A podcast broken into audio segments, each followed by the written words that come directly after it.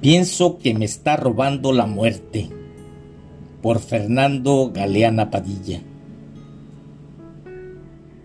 Llévenselo ahora. No, puede rehabilitarse. Voy a sacar las llaves en el cajón de las rutinas. Sobran las cosas que no se ocupan en su tiempo. La acumulación se ha convertido en el desastre. Fuimos de un lugar para llegar al mismo. Solo rodeamos en la ignorancia nuestros saberes. Los pescadores se atreven a desafiar el horizonte con una caña tan oxidada como la embarcación. Suman la tristeza en su pobreza. Solo algunos lloran de felicidad con la ayuda del alcohol que los deja fuera del círculo del que sobrios no ven salida. No es el tiempo ni la distancia los mayores enemigos. Sería iluso creer en eso. La fuerza de la existencia radica en el espíritu, la disposición y capacidad de ser conciencia, asirse a ella como un geolocalizador encendido que no te pierde nunca. Cuando deja uno de sorprenderse y se da cuenta al ver hacerlo otra persona, ya queda solamente esperar la muerte. Parece que ando cerca, pues escucho todo el día el canto de las aves y tardo en entender lo afortunado que soy por eso. A esta edad aún funcionan mis oídos. Falta atención, capacidad de asombro, de lo contrario, cruzar la calle sin mirar y seguir muerto hasta lograrlo. Yo quise escuchar, sentir las simpatías que se guardan cuando dejas de ver a la gente que se estima tanto tiempo, experimentar el desborde de la emoción volcánica. Primero lo sentí en mis brazos al contacto, en el pecho, en mis comisuras que sonreían, movimientos musculares en mi rostro, euforia en todo sentido.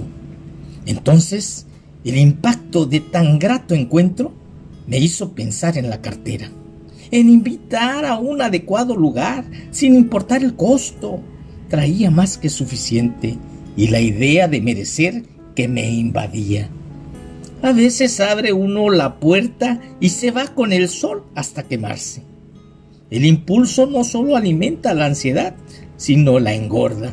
Sin la fortuna de la vida, la sonrisa auténtica no existe se disuelve entre los ácidos de una cotidianidad convertida en la antesala del infierno.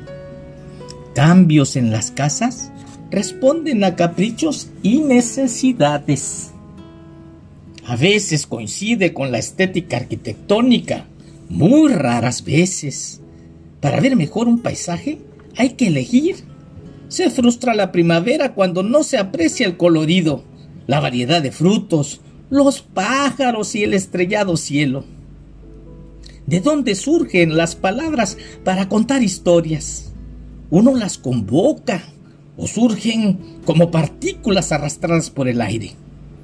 Toda experiencia desagradable se mofa de uno cuando no se previó con la anticipada oportunidad que nos da la vida en su continua transparencia. Hay una hora exacta que nos gusta usar de referencia, de frontera, de un límite que nos sonríe diferente. Son las doce. Las doce en punto. ¿Qué habrá detrás de la cortina? Las redes del misterio adelantan un paraíso para quienes llevan vida armónica. Dejaré llevarme por este concierto de pájaros despidiendo la tarde Siento la caricia marina que llega hasta el cerro donde vivo. Respiro esa fragancia que persiste desde mi niñez. Hilos de luz conjuntan un paisaje único. Las nubes se tornan de un color maravilloso. Siguen revoloteando mis dudas, mis quejas, los mosquitos que me desconocen precisamente ahora. Los cantos no se detienen se oyen en varios puntos, los disfruto. Prendo incienso y cáscaras de coco seco para espantar a los zancudos. Me distraen, me irritan, juegan a chuparme la sangre, así los insanos pensamientos. Me río. es una carcajada que guardaba y se añejó. Sabe mejor que nunca. Poco a poco aparecen los testigos. El sol deja un brillo, se oculta. Los pájaros van callando. Algún coro se mantiene. Me siento afortunado. No hay nubes. Los testigos saludan con una luz parpadeando. Esa no es soledad no es la muerte. ¿A qué respuesta he llegado?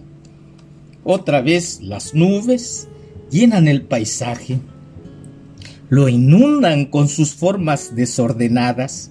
Siento el poder de mejorarlas, de diseñar y sueño con esas herramientas que me posibilitan construir mi propio cielo. ¿De dónde surgen los sueños y las esperanzas? el apego a ser obrero de paraísos terrenales. Cuando soy tan franco conmigo, la existencia celebra y ofrece su mejor rostro.